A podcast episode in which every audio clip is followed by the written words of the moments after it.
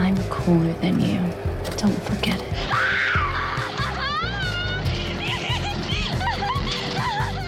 I want to be great or nothing. Émile, je pense à quelque chose tout à coup. Tu m'emmerdes Hey hey Bienvenue à tous dans ce premier épisode des filles qui en savaient trop. Un podcast entre filles qui veulent célébrer leur amour du cinéma ensemble et avec vous. Moi c'est Judith et aujourd'hui nous enregistrons dans le salon de Clotilde. Bonjour Clotilde. Bonjour Judith. Et avec sa sœur, j'ai le droit de dire que vous êtes sœur? Oui. Éléonore. Coucou. Dans ce premier épisode, nous assisterons au procès Goldman de Cédric Kahn. On partira dans l'imaginaire fou de Michel Gondry avec son livre des solutions et on s'isolera dans la campagne anglaise brumeuse avec The Eternal Daughter de la réalisatrice Johanna Hogg. Mais les filles qui en savaient trop, c'est également une petite note sur l'actu cinéma à Bruxelles et ailleurs. Clotilde, toi ce week-end tu étais au FIF. Oui, même euh, toute cette semaine et j'y retourne encore euh, demain puisqu'au moment où on enregistre euh, ce podcast, le festival n'est pas terminé. Alors, bah, malheureusement, il n'y a pas eu beaucoup de films qui m'ont enthousiasmé cette année au FIF. À part le procès Goldman, mais ça je vais en parler euh, tout à l'heure. Alors bah, j'ai décidé de parler euh, d'un film qui a obtenu le Bayard d'Or du meilleur court métrage, parce que les prix court métrage ont déjà été remis, et il a été remis au film Les Dents du Bonheur de Joséphine Darcy Hopkins, qui est une réalisatrice française. C'est un film qui est disponible sur Arte, donc sur le site internet, euh, même en Belgique. C'est très facile de le trouver dans la rubrique fiction court métrage. Alors, c'est une histoire qui est inspirée, ça se sent vraiment, et la réalisatrice l'avoue, du Parasite de Bong Joon-ho, La Palme d'Or. Euh, donc, c'est un film qui parle des inégalités euh, sociales et donc qui va parler de ça à travers l'histoire d'une petite fille qui accompagne sa mère, qui est une esthéticienne à domicile, euh, dans une énorme maison, donc chez une, famille très riche. Et pendant que sa maman est en train de s'occuper eh des clientes à l'étage, elle, elle va aller jouer avec les petites filles riches au sous-sol dans la salle de jeu à un jeu qui va un petit peu dégénérer, mais je vous laisse le découvrir. Hmm, ça donne envie.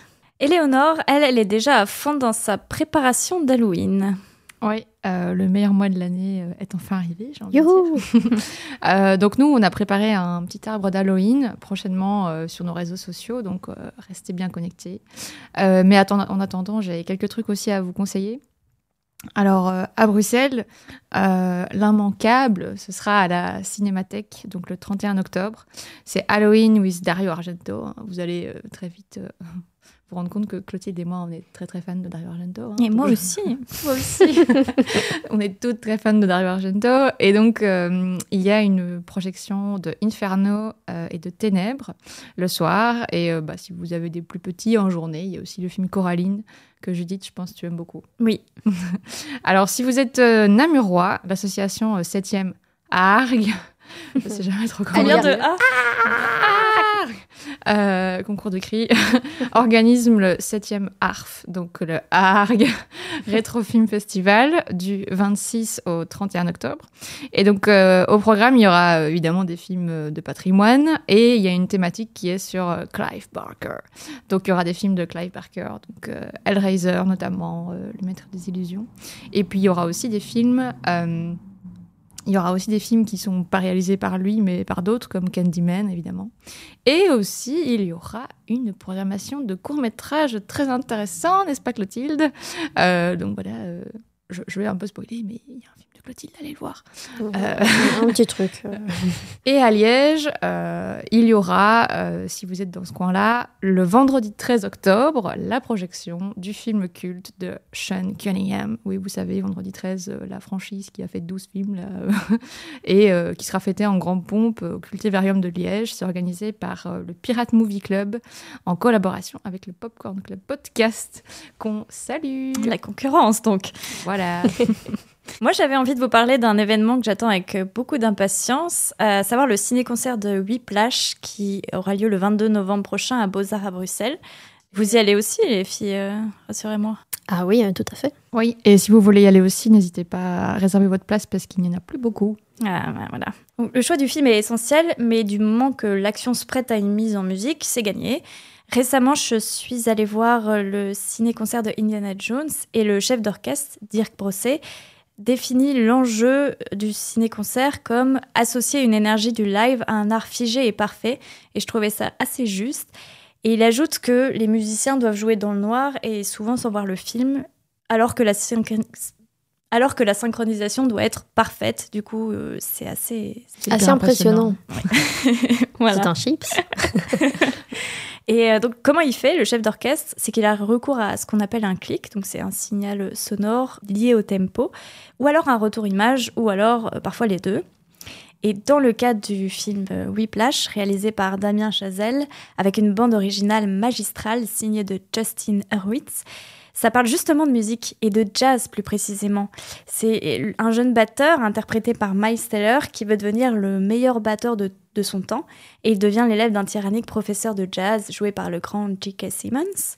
Et donc pour moi ici le challenge il est double et j'ai vraiment super hâte de voir euh, comment, comment ils vont faire ça en live.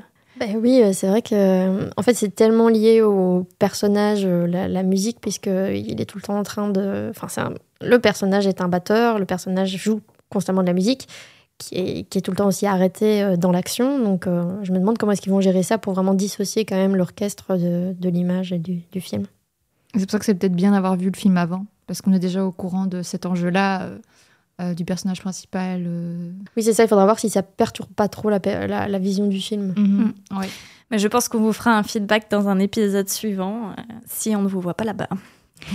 Mais pour l'heure, direction le procès Goldman que nous présente Clotilde. Vous êtes ce qu'on appelle un insoumis. Révolutionnaire dans l'âme. Monsieur Goldman, peut-on vous qualifier de gangster? Oui. et d'assassin? Non, certainement pas. On peut pas comprendre Pierre Goldman si on comprend pas la portée de son histoire familiale, sur sa personnalité et sur ses combats. Alors, Le procès Goldman, c'est le dernier film de Cédric Kahn. C'est un réalisateur français qui est assez prolifique. Alors, pour vous dire, rien que cette année, il a présenté Le procès Goldman à la quinzaine des cinéastes à Cannes en mai dernier, mais aussi euh, un autre film, Making of, à la Mostra de Venise en septembre. Donc, c'est quand même pas mal. Il avait déjà réalisé des films comme euh, La prière, pardon, euh, avec Anthony Bajon, qui a révélé d'ailleurs ce jeune acteur. Alors, le procès Goldman, eh bien, ça raconte le fameux procès du même nom des années 70. Pierre Goldman, c'est le demi-frère du chanteur Jean-Jacques Goldman, si vous ne saviez pas. Et c'est un révolutionnaire de gauche français euh, d'origine juif polonais, euh, qui est accusé de plusieurs braquages à main armée qu'il reconnaît, et aussi du meurtre de deux pharmaciennes dans un autre braquage qui, lui, ne reconnaît pas. Alors pourquoi? Moi je trouve que le procès Goldman est vraiment un grand film, que c'est une grande réussite D'abord pour le scénario. Nathalie Herzberg, qui a travaillé avec Cédric Kahn euh, comme scénariste, elle a fait un travail vraiment remarquable de recherche. En fait, ce qu'elle a fait, c'est que euh, voulait partir sur un film qui retraçait les deux procès, parce qu'il y a eu deux procès pour Pierre Goldman, avec euh, deux, trois ans d'écart, je pense, entre les deux. Euh, ici, ils sont condensés en un seul procès pour avoir quelque chose, évidemment, où il n'y a pas de redite ou de, de- voilà d'éléments euh, un peu flottants. Euh, et elle a fait un énorme travail de recherche aussi pour euh, bah, toutes les phrases, tout- tous les dialogues, tout ce qui est prononcé dans le procès pour que ce soit au plus proche de la réalité, aller rechercher dans des, déclarations de la presse, euh, voilà, dans toutes les traces qu'il pouvait y avoir, puisque il n'y avait pas de minutes ou euh, de retranscription euh, du procès disponible. Donc voilà, je trouve que pour un film qui est un huis clos, un film qui ne quitte pas ce procès, à part pour la première scène, c'est quelque chose qui pourrait un petit peu repousser des gens, parce que oui, c'est un film qui est très verbeux, qui est sans musique, qui est sans effet, mais pourtant, vraiment, j'ai trouvé ça passionnant.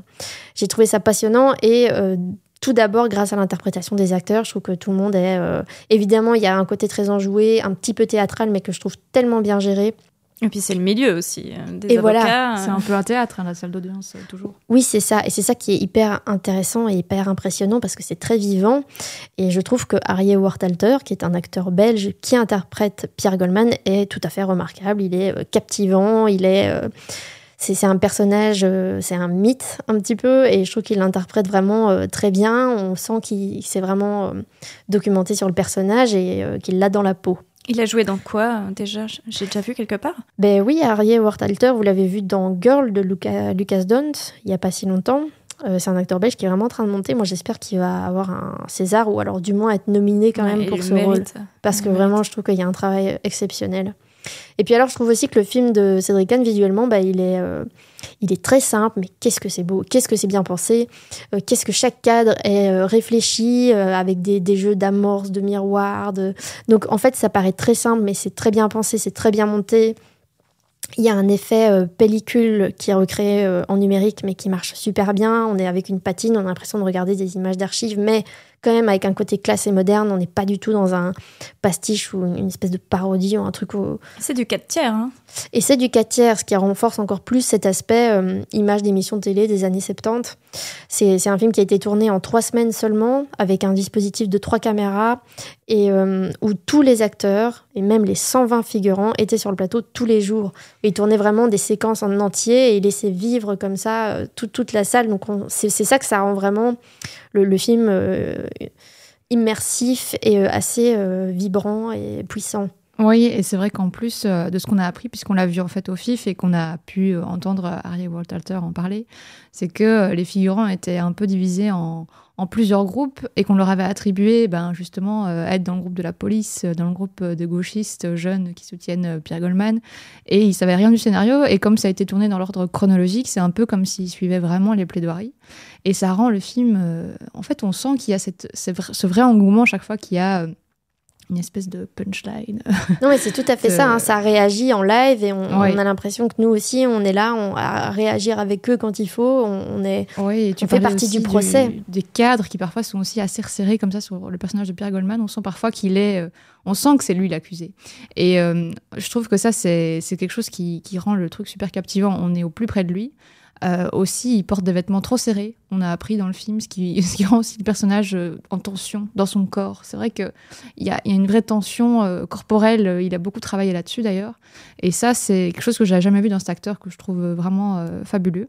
Et, et ouais, c'est vrai que ça, ça, participe. Et finalement, moi, je, ne ressentais pas trop la mise en scène parce que j'étais vraiment dans le procès, quoi. Et alors qu'elle est là, comme tu disais, avec euh, des constructions, euh, avec des miroirs pour que les personnages soient tous les deux dans le plan, alors que physiquement, c'est pas possible. Et ça se voit sans se voir, c'est-à-dire que ça se ressent, mais sans se voir. Et c'est là le brio de, de, la mise en scène. Pour revenir à ce que vous disiez sur les figurants, j'aimerais bien quand même mettre en parallèle avec euh, un autre film de procès qu'on a vu plus tôt dans l'année, qui est Anatomie d'une chute. Anatomie d'une chute, euh, où euh, je trouvais la, la figuration dans le tribunal euh, nul, nul, nul. Ils, étaient, ils me perturbaient plus qu'autre chose, alors que là, ils sont vraiment comme vous dites, c'est des personnages à part entière. Quoi. Après, c'est vrai que je pense que la différence, c'est qu'ici, on est vraiment face à un procès qui est médiatique. Là où je pense que dans Anatomie d'une chute, il l'est pas tellement. Mais par contre, c'est vraiment intéressant de faire un parallèle entre les deux films, puisque euh, l'avocat euh, de Pierre Goldman euh, est joué par Arthur Harari, le réalisateur, qui est aussi le compagnon de Justine Trier, avec qui il a coécrit Anatomie d'une chute. Sacré année pour eux. s'est retrouvé dans une ambiance judiciaire. Mais en fait, c'est vrai que c'est intéressant aussi d'avoir vu Anatomie d'une chute. Ça montre à quel point en fait le procès c'est c'est un, c'est enfin, une mine pour le cinéma parce que c'est, ça peut être vu d'une façon très différente. Dans Anatomie d'une chute, euh, c'est une vision très réaliste du procès. Enfin, donc voilà, j'ai été avocate avant. Mais euh, je me suis vraiment dit, quand j'ai vu Anatomie d'une chute, que c'était très réaliste, qu'on montrait beaucoup de choses qui se passaient à un procès. Parfois, le décalage, les maladresses, euh, les moments un peu comme ça de flottement qu'il peut y avoir. bon, il y a un personnage qui, qui, est un peu plus dans le théâtral, qui est Antoine Reinhardt.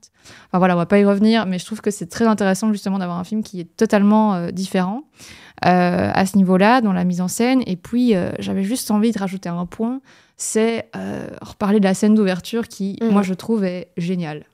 Oui, mais, oui c'est vrai que moi aussi, je trouve qu'elle est assez puissante parce qu'en fait, c'est une scène qui est en dehors du procès, qui est entre Maître Kiejman et Maître Chouraki. La scène, d'ailleurs voilà, qui sont tous les deux avocats pour euh, Pierre Goldman, mais c'est euh, Maître Kiejman qui est l'avocat principal. Enfin, je ne sais pas très bien comment ça fonctionne, c'est comme ça que je l'ai compris. Oui, c'est ça, c'est son avocat, et puis d'un coup, il, a un peu cette idée euh, qu'il veut changer d'avocat au dernier moment, alors que c'est un peu suicidaire. Son personnage est un peu suicidaire. Hein, oui, donc on parle de Pierre Goldman, qui, demande, qui a laissé une lettre à Maître Chouraki, qui voulait, qui dit qu'il ne veut plus de Maître Kiejman mhm. juste avant le procès.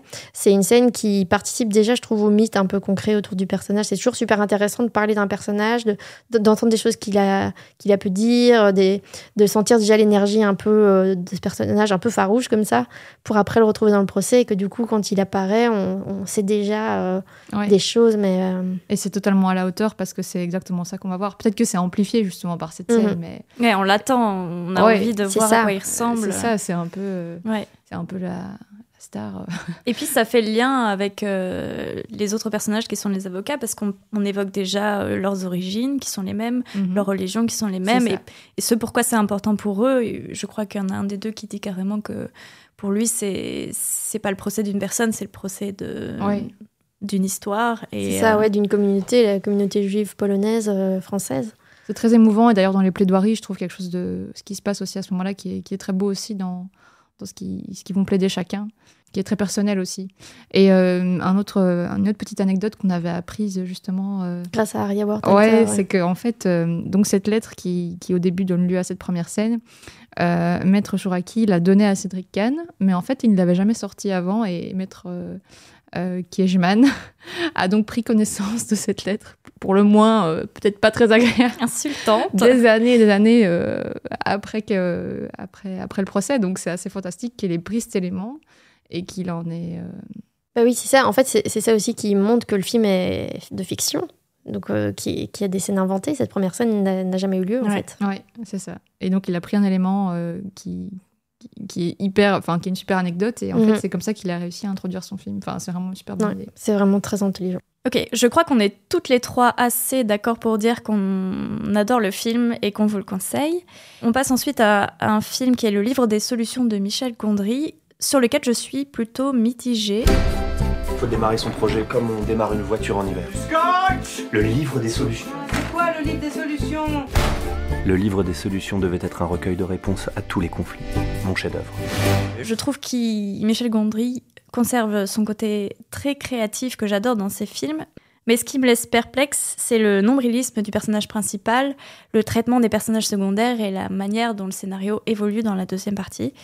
Donc l'histoire, c'est qu'après que les producteurs aient mis fin à la post-production de son film, Marc, un réalisateur incarné par Pierre Ninet, décide de fuir avec son équipe chez sa tante dans les Cévennes, qui d'ailleurs est la véritable maison de la tante de Gondry dans le film dans la vie, pardon, confronté à l'arrêt de son traitement médical et à son refus catégorique de visionner le montage de son film, il se lance dans une multitude de projets divers. Parmi ceux-ci, il entreprend la création du livre des solutions, un guide pratique supposé offrir des réponses à tous ses problèmes. Ce qui me frustre, c'est que j'aime beaucoup ce cinéaste. Il est très éclectique, il est prolifique, il a fait euh, un film que tout le monde connaît qui est Eternal Sunshine of the Spotless Mind.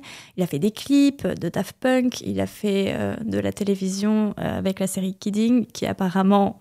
Euh, le renie un petit peu. Le renie. Bon, tant pis, j'apprends ça, je suis déçue. Et il s'est même essayé au blockbuster avec The Green Hornet, dont c'est la seule fois que je parlerai.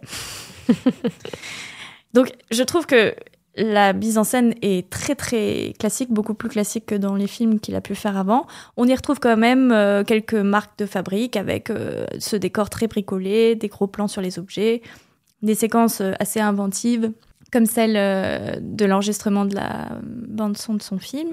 Il y a du stop motion, il y a le camiontage, qui fait d'ailleurs penser à ce très chouette film Soyez sympa à rembobiner qui- qu'il a réalisé. J'aime aussi pas mal euh, l'idée de la voix off et qu'elle soit dans l'autodérision et sur plusieurs temporalités parce que c'est c'est un peu pour moi son seul moyen de passer d'une chose à l'autre sans lien et je trouve que ça fonctionne encore assez bien. Bah, moi, justement, c'est vrai que cette voix off, j'avoue que je suis vraiment pas fan et que je trouve que ça fait quand même tomber le film un peu dans un ton vieillot de je raconte un petit peu ma vie de manière romancée.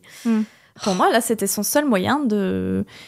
Ben, moi, je trouvais que c'était de la redite, même par rapport à ce qu'il vivait. On le voyait faire des trucs, on le voyait dire des trucs, on le voyait s'énerver à dire j'ai si, j'ai ça, je Mais suis oui, comme mais ça, je, je- suis pas comme ça, et puis on le redisait dans la voix off. Ok, ça, ça crée deux, trois vannes, mais moi, je trouve ça Mais redondant. ce qui est intéressant, c'est qu'il a essayé de faire une voix off avec plusieurs temporalités, ce qui justement ne crée pas une redondance. Mais pour moi, c'est un peu une excuse pour passer de, de ça à ça, euh, un peu euh, comme si on était dans la tête du personnage, sauf que c'est un peu de la triche, quoi. C'est vrai que moi, je l'ai pas trop ressenti comme ça. Oui, sur plusieurs temporalités, c'est-à-dire qu'il a- il raconte quelque chose qui s'est déjà passé. Et non, il y a, y toute une partie où la voix off, elle est au présent. Et après, ça passe, euh, enfin, plusieurs moments, ça passe à une autre. euh, Ah, je il parle de d'un- lui au passé ou au futur, je J'ai sais plus. absolument pas fait attention à ce non truc. pas du tout fait attention à ça. Mais c'est peut-être très intéressant en fait. Oui, bah oui, peut-être Que que là, tu ouvres une brèche dans le débat sans fin.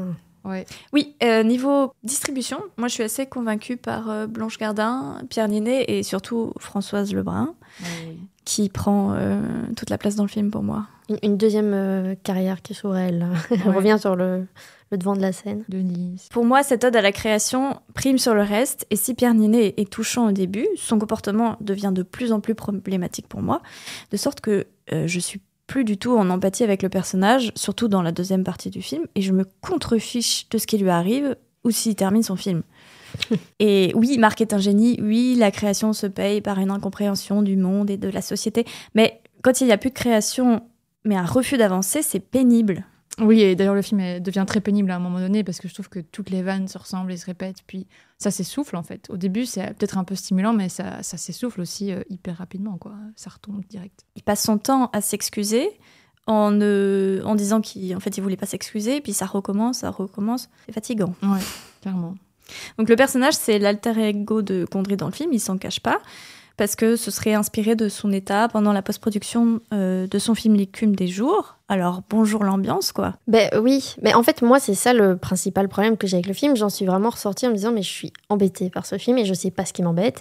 Euh, mais en fait, j'ai compris que c'était vraiment le point de vue parce que, en fait, j'ai l'impression que Michel Gondry, il nous fait un film sur lui, enfin, plus ou moins, puisque c'est un personnage qui est un peu son alter ego, et qui nous oblige à prendre son point de vue de je me moque de moi-même ou euh, je me critique un peu, ou je, voilà, je fais un peu mon procès, mais en, en- comédie. Moi, je- et du coup, moi, je me sens obligée de me foutre de lui avec lui, ce que je trouve un peu désagréable. Surtout que dans toutes les scènes, je suis tout le temps du côté euh, bah, de sa monteuse, de l'assistante de prod, enfin de tout le monde sauf de lui, en fait. Et j'ai l'impression d'être face à quelqu'un qui fait que des caprices et qui. Qui, voilà, qui, qui est un peu qui est tyrannique. Ouais, qui- est- Donc, oui, c'est difficile d'être accroché à lui. Et effectivement, il est comme ça parce qu'il décide d'arrêter son traitement, mais ça peut pas tout Mais non, mais c'est pas ok. Non, c'est pas ok, c'est du harcèlement en fait. voilà, et c'est compliqué à suivre, et d'autant plus qu'il nous oblige à prendre ce point de vue. Je pense que si on avait eu un autre, peut-être ça aurait pu être intéressant, mais, mais là, ça, ça rend quand même le film un peu compliqué. Ouais, c'est même un peu carrément gênant parfois. Enfin, moi, j'ai vraiment trouvé que. Bah, bon, c'est évidemment très, très gros, mais euh, évidemment, quand, tu, quand on le voit qu'il va réveiller ses collaboratrices euh, en pleine nuit pour faire quelque chose, c'est un peu Ah, c'est un enfant capricieux, ah, c'est marrant, mais en fait, non, c'est pas marrant, c'est un adulte, il est en train d'harceler toutes ses, euh, toutes ses collègues. Oui, oui, sont, c'est ça, c'est le monde du travail quand même. Ouais, mais c'est ça, quoi. Donc, je sais pas, moi, ça m'a mis mal à l'aise, en fait. À un moment donné, je me suis dit, je ris, mais en fait, pas tant que ça, quoi. Peut-être parce que, peut-être que parfois, on y est plus confronté, on est plus sensible à ça, et encore plus aujourd'hui. Mais, euh, ouais, moi, ça m'a, dérangé vraiment, moi, dans le film. C'est ça, et en plus, je trouve qu'encore une fois, c'est un peu, même si c'est, euh, il parle de lui, c'est encore le cliché de l'artiste un peu euh, torturé, qui est euh, capricieux, tyrannique, et qui au final, il veut même pas vraiment regarder son, son œuvre, mais il a des... Comme si c'était un, voilà, un génie euh, qui cherchait son inspiration dans plein de choses et, et qu'il était incompris. Moi, je trouve que dans le film, on ressent pas que c'est un génie parce qu'on voit pas... euh, Non, on voit pas le film. ce qu'il fait. film, dans le film, il est vraiment Il a l'air de faire des choses qui ne sont pas chouettes. Ouais, c'est ça. Non, vraiment. Bah, C'est un peu spécial. Je pense qu'il y a quand même des choses réussies dans le film. hein. Tout n'est pas à, à jeter. Moi, j'aime bien le chapitrage avec ce, ce, ce fil rouge du, li- du, du livre des solutions. Je le trouve intéressant parce que c'est lui qui se dit un petit peu des, des, des notes euh, écouter les autres ou Ouais, ne plus ouais, écouter ça, les ça, autres créatif ou euh, faire ceci ou oser faire cela.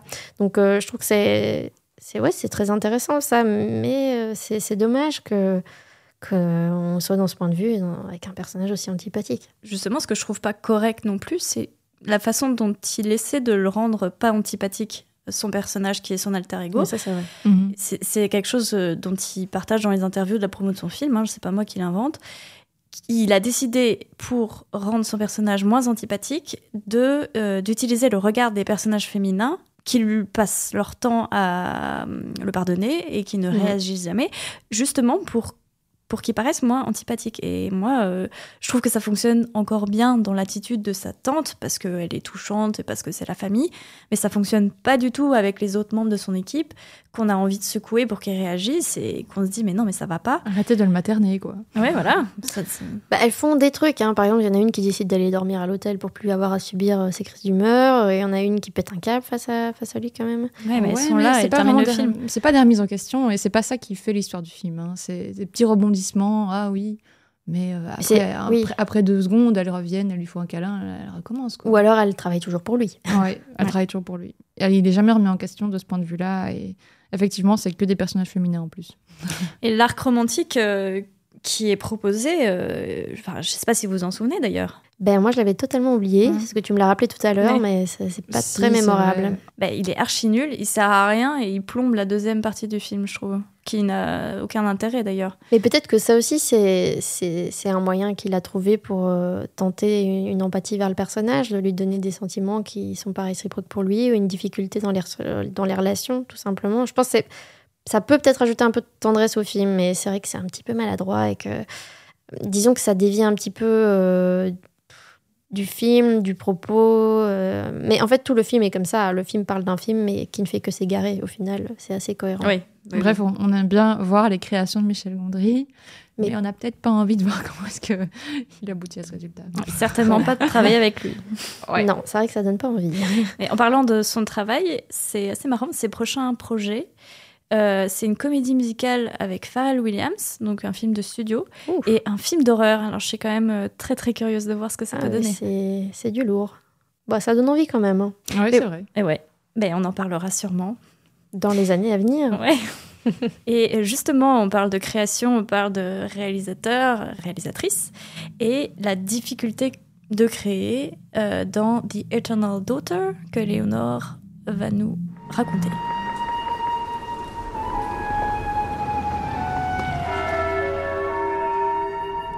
Mum, we're here.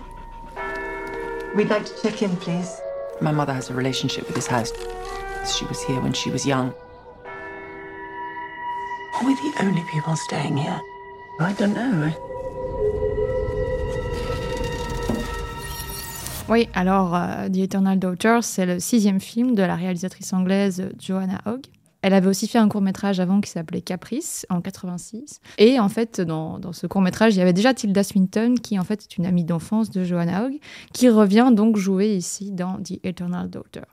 Alors, euh, Joanna Hogg, elle s'est surtout fait connaître pour son précédent film, euh, The Souvenir, qui est sorti en deux parties, en 2019 et en 2021, et euh, qui avait eu sa première à Cannes, et euh, qui avait donc révélé un petit peu Joanna Hogg au grand public, son film étant produit aussi par Martin Scorsese. Alors, c'est pas rien. C'est pas rien, ouais. Alors, le Beaux-Arts de Bruxelles lui avait consacré en septembre une rétrospective. Et donc, ce fut l'occasion pour nous de découvrir The Eternal Daughter, mais aussi The Souvenir. Pour ma part, je ne l'avais pas encore vu. Euh, et donc, le film est sorti le 27 septembre dernier. C'est l'histoire de Julie, euh, une artiste en quête d'inspiration qui se rend dans un hôtel perdu au beau milieu de la campagne anglaise pour y passer quelques jours en compagnie de sa mère. Il s'agit d'un grand manoir que la mère de Julie a autrefois habité lorsqu'elle était enfant. Très vite, Julie et sa mère se rendent compte qu'elles sont les seules clientes de l'hôtel, et le soir venu, Julie est troublée par quelques bruits étranges, l'hôtel semblant hanté. Alors, Eternal Daughter, dans sa première partie, a quelque chose de latent, de flottant. Euh, on installe un petit peu euh, les fantômes, les jeux de fantômes. Les événements se répètent, euh, les promenades de Julie, les coups de téléphone qui ne passent pas à cause de l'absence de réseau, les mêmes repas au restaurant. Et en fait, il faut être assez patient. Il faut se laisser emporter par cette ambiance qui s'installe progressivement. Mais je trouve que, en fait, Joanna Hogg arrive assez bien puisqu'elle nous fait euh, certaines références à des films d'horreur plutôt bien connus. Euh, je trouve qu'on pense assez bien à Shining au tout début, la scène d'ouverture, euh, l'arrivée, le plan sur la voiture, etc. Je trouve aussi que le film ressemble à Shining dans d'autres aspects, mais on va pas y revenir. De loin quand même, hein, parce qu'on reste dans quelque chose qui est quand même moins genre et moins. Qui assume un peu moins ça. Moi, je trouve quand même qu'il y a pas mal d'effets de mise en scène qui empruntent justement les codes euh, du genre du film de fantôme. Euh, aussi parce qu'il y a une musique assez envoûtante, assez classique. Il y a des effets de lumière assez prononcés, de rose, de vert, de bleu, euh, qui, empruntent un peu au style des films de, de la Hammer dans les années 60, les films anglais. Et donc tout ça, tout ça tout tous ces effets sont là aussi pour nous plonger un petit peu dans cette atmosphère lugubre de mystère. J'ai aussi pensé pas mal à Spencer, le film de Pablo Larraín. Euh, À part qu'ici, je trouve qu'en fait, euh, c'est un peu mieux dosé au niveau de l'esthétique. Mais euh, j'ai aussi un petit peu pensé au début. Et puis, il y a ce côté très lent qui est aussi un certain héritage. Alors, Joanna Hogg parlait du fait qu'elle avait lu certaines nouvelles de Emma James, donc un écrivain anglais. Et en fait, il faut savoir aussi, ça elle ne le dit pas, mais que la BBC, dans les années 70, a aussi sorti toute une série de téléfilms qui s'appelaient, enfin, sur, sur la lignée de ce qu'on appelait les ghost Story of Christmas. Donc moi j'ai pu en voir euh, l'une ou l'autre et en fait euh, ce sont des histoires euh, donc c'était la BBC qui les produisait, des histoires assez lentes à s'installer etc. avec justement cet esprit un peu fantomatique de Noël etc. Et je trouve que le film en fait reprend un petit peu ce genre d'ambiance et c'est pas si étonnant que ça puisque c'est la BBC qui a notamment produit le film. Alors le film se déploie donc assez progressivement et Joanna Hogg va reprendre pas mal de thématiques qu'elle avait déjà traitées dans son précédent film The Souvenir. Il est à nouveau question de deuil, euh, de créativité et aussi d'une relation entre une mère et sa fille. Alors pour moi le film euh, atteint vraiment quelque chose de, très fort euh, à son climax. Il m'a rendu vraiment fascinée, je me suis sentie vraiment enveloppée par l'ambiance et euh, voilà, même si pour certains ce sera peut-être un peu difficile de rentrer dans le film, moi j'ai été totalement cueillie. Je trouve que les émotions que traverse le personnage de Julie sont en fait liées aux étapes euh, du deuil. Donc on- il y a pas mal de, de- de moments où on ressent la peur, euh, mais aussi parfois les regrets, la tristesse, la difficulté de se réadapter, le vide auquel on peut faire face et la solitude qu'on rencontre à ce moment-là. Il y a aussi un détail qui est attaché au fétichisme de certains lieux, à notre volonté parfois de, d'être, enfin notre obsession parfois du passé, euh, l'idée de ressasser sans cesse les mêmes choses. Et donc tout ça est accompagné par la mise en scène. Et c'est mis aussi en parallèle avec euh, ce qu'elle traverse. euh, le personnage de Julie, en tant qu'écrivain face à sa page blanche, quoi, comme si elle devait se relancer quelque part dans la vie, comme s'il fallait tout refaire, tout réécrire. Et ce que je trouve assez beau aussi, c'est cette, euh, cette idée que le chagrin, ça peut se transformer en, de la créativité. C'est déjà ce qui se passait dans The Souvenir, euh, dans la deuxième partie. Euh, je trouve que c'est un sujet passionnant, émouvant, que le film vraiment porte à merveille à l'écran. Et ça me fait penser aussi, donc personnellement, je suis très fan aussi du travail d'un autre grand artiste, Nick Cave, qui aussi a beaucoup parlé de ça, notamment dans son dernier livre, puisqu'il a traversé aussi des deuils assez fondateurs dans sa créativité. Et je trouve que c'est vraiment une thématique que le film approfondit merveilleusement bien. Il y a aussi la relation entre euh, la mère et sa fille. Donc il faut savoir qu'en fait, c'est Tilda Swinton qui joue aussi bien le personnage de la fille que le personnage de la mère. Je trouve qu'elle le fait- surprend, hein. elle le fait merveilleusement bien. C'est Enfin, c'est surprenant. Il y a peut-être quand même parfois, parce qu'on sait que Joanna Hogg, en fait, elle voulait pas utiliser beaucoup d'effets spéciaux le moins possible. Et je pense qu'il y a qu'un seul plan où elles sont toutes les deux dans le même cadre. Sinon, c'est chaque fois du chant contre chant où elles s'arrangent, mais on voit jamais euh, la mère et la fille dans, dans le même plan. Donc on sent quand même. Enfin, moi, je, je peux pas m'empêcher de me dire, tiens, je vois Tilda Swinton qui donne la réplique à personne. Oui, elle est tellement intemporelle, cette actrice, même au niveau de son physique. Mais c'est vrai, elle marche dans les deux sens. Même si parfois, quand elle est âgée, elle, euh, on- Oui. bon, elle, a l'air parfois d'être un peu plus en forme qu'elle devrait. Ça participe vraiment à l'étrangeté du film. Tout à et, fait. euh, mais par contre, c'est vrai que j'ai du mal à me dire que Tilda Swinton a déjà 62 ans, parce que pour moi, elle est éternellement jeune, quoi. Mais euh, Ouais, elle a, en fait, elle, ouais, elle traverse. Elle pourrait, elle pourrait jouer tous les âges. en C'est fait. vrai, Elle a vraiment ouais. un visage atypique. Ouais, ouais, mais, mais vraiment, euh, je trouve qu'en fait, euh, malgré tout, la, la relation mère-fille euh, est super intéressante. Elle est merveilleusement bien jouée par Tilda Swinton.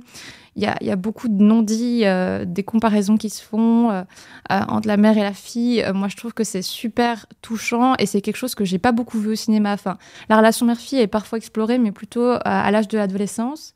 Et pas à ce moment où, voilà, on est plus âgé et tiens, est-ce qu'on a voulu avoir un enfant? Est-ce qu'on n'en a pas eu? Qu'est-ce qui restera derrière moi? Enfin, je trouve qu'il y a plein de.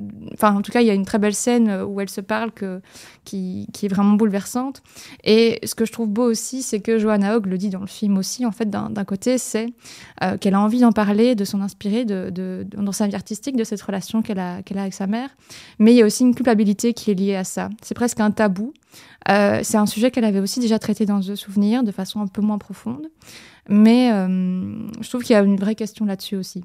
Joanna Hogg est donc euh, au final une réalisatrice qui est très autobiographique. Euh, c'est souvent les mêmes thèmes qu'elle reprend, mais d'une façon assez différente, je trouve, dans, ce- film euh, The Eternal Daughter. Mais avec toujours cette sensibilité qui la caractérise. Je trouve qu'on ressent très fort ça dans ses films. Elle est évidemment, enfin, c'est peut-être une critique qu'on pourrait faire. Elle vient d'un milieu social assez aisé, mais je pense qu'elle en est très consciente et que ses films sont totalement, en fait, élégants, subtils et épurés. Euh, je trouve qu'en fait, il n'y a pas de fioriture, il n'y a pas d'effet, c'est pas on ne surjoue pas sur, certaines choses, c'est très calme justement. C'est presque un peu, euh, oui, c'est vraiment une méditation comme ça. C'est un souvenir en fait, comme comme son, comme ses deux précédents films. Euh, donc voilà, moi j'ai, moi j'ai vraiment adoré ce film et je peux que vous conseiller d'aller voir au cinéma. Je pense que c'est un film qui gagne énormément à, à être vu au cinéma. Mais C'est vrai que je pense que c'est une très mauvaise idée de regarder ce film tout seul sur son écran d'ordinateur. Je connais quelqu'un qui en a fait l'e- l'expérience et qui n'a pas trop adhéré au film du coup. Euh, moi, je l'ai découvert en salle. euh, Johanna Hogg était là. Euh, C'est vrai que le film est très lent et du coup, il faut s'accrocher au début parce qu'on on n'a pas beaucoup à manger en termes de. Enfin, c'est très répétitif. euh, Il y a un climat. On se dit ah mais tout ça est très bien, mais j'aimerais qu'il se passe quelque chose et pas que je vois une succession de nuits, de jours, de nuits, de jours qui, qui, qui s'enchaînent. Mais en fait, c'est vraiment le, le genre de film où on est récompensé en fait d'avoir fait tout ce chemin parce que quand il y a ce, fam- ce fameux climax dont tu parlais, Ellie, euh, une scène euh, vraiment très belle qui, qui m'a pas mal touchée aussi. Bah oui, on, on en a pour son argent, on est récompensé, on a l'émotion qui arrive et qui est d'autant plus forte puisqu'il s'est pas passé énormément de choses avant. Oui. Euh, mais c'est vrai si, que Je pense qu'en fait, tout se passe dans cette relation qui, à un moment donné, on- il y a deux personnages, donc la mère et sa fille, et il y a de plus en plus un décalage qui se crée, une difficulté de se comprendre, et c'est là que se passe l'histoire, en fait. Parce que c'est vrai qu'autour d'elle, rien ne change. C'est presque un film, d'ailleurs, il a été tourné pendant le confinement, je pense, et c'est vrai que les personnages sont confinés dans le manoir. Et ça se sent, hein. Elles, sortent quasi jamais. On sait même parfois pas quand c'est le jour ou la nuit, parce que les, les, les nuits sont très éclairées aussi. Ouais. Euh, mais ça, ça, ça, ça donne une image, une ambiance très spéciale, une atmosphère très, très étrange au film. C'est vraiment. euh, mais bon, voilà, je pense qu'il faut rentrer dedans. Et c'est vrai que peut-être aussi, si on aime bien être un peu surpris, etc. Par, voilà, c'est pas un film où l'histoire c'est est. pas du plot. Voilà, c'est ça. pas- Et le, enfin, on va dire l'espèce de twist entre guillemets euh, peut être un peu euh, trop prévisible pour certains, mais moi je trouve que c'est pas là où, où est l'intérêt du film, quoi.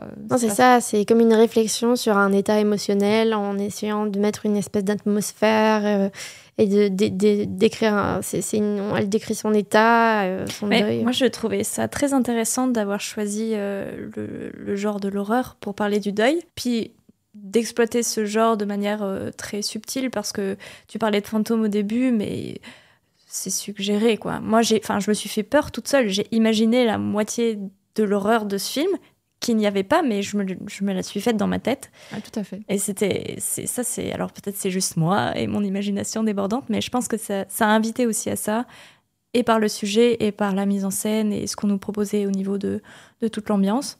elle, Et, elle euh, tend des perches quand même par rapport à ça, à des moments où tout d'un coup quelqu'un apparaît derrière elle, où elle est dans un couloir où elle devrait pas être, où elle, elle voit quelqu'un à une fenêtre. Donc il y a quand même des petites perches vers l'horreur qui, qui font que bah Ouais, oui, l'imagination Ça s'arrête assez vite. Oui, vrai. Et même parfois, quand elle marche dans un couloir où elle a le droit de marcher, je suis là, oh mon dieu Ouais, mais la musique, la musique est pas mal aussi. euh, Mm. Elle vient pas mal appuyer sur euh, le mystère et le suspense. Il y a peut-être un petit côté même parfois Hitchcockien, je trouve, euh, dans certaines, bah, Bernard Herrmann, tout ça, Mhm. mais aussi dans la lumière, dans les personnages qui se suivent. euh, Ouais. non, je trouve que c'est un film que je trouve vraiment passionnant. En fait, j'aurais très envie de le revoir une nouvelle fois. Mm. Je pense que je pourrais revoir encore d'autres choses. Et euh, on n'a pas parlé des autres personnages parce qu'il n'y en a pas beaucoup, mais je les ai tous beaucoup aimés, en particulier le chien, Louis, qui est, euh, qui est son, le vrai chien de Tilda Swinton. euh, Swinton? Swinton. Tilda Swinton.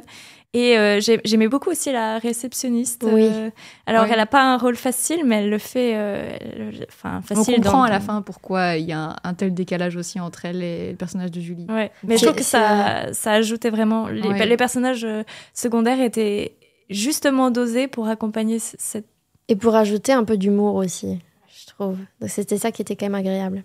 Mais ouais, il y a vraiment. euh, Mais il y a, aussi, je trouve que c'est c'est assez intéressant parce que Johanna Hogg, on dirait qu'elle a un petit peu ses petites obsessions aussi.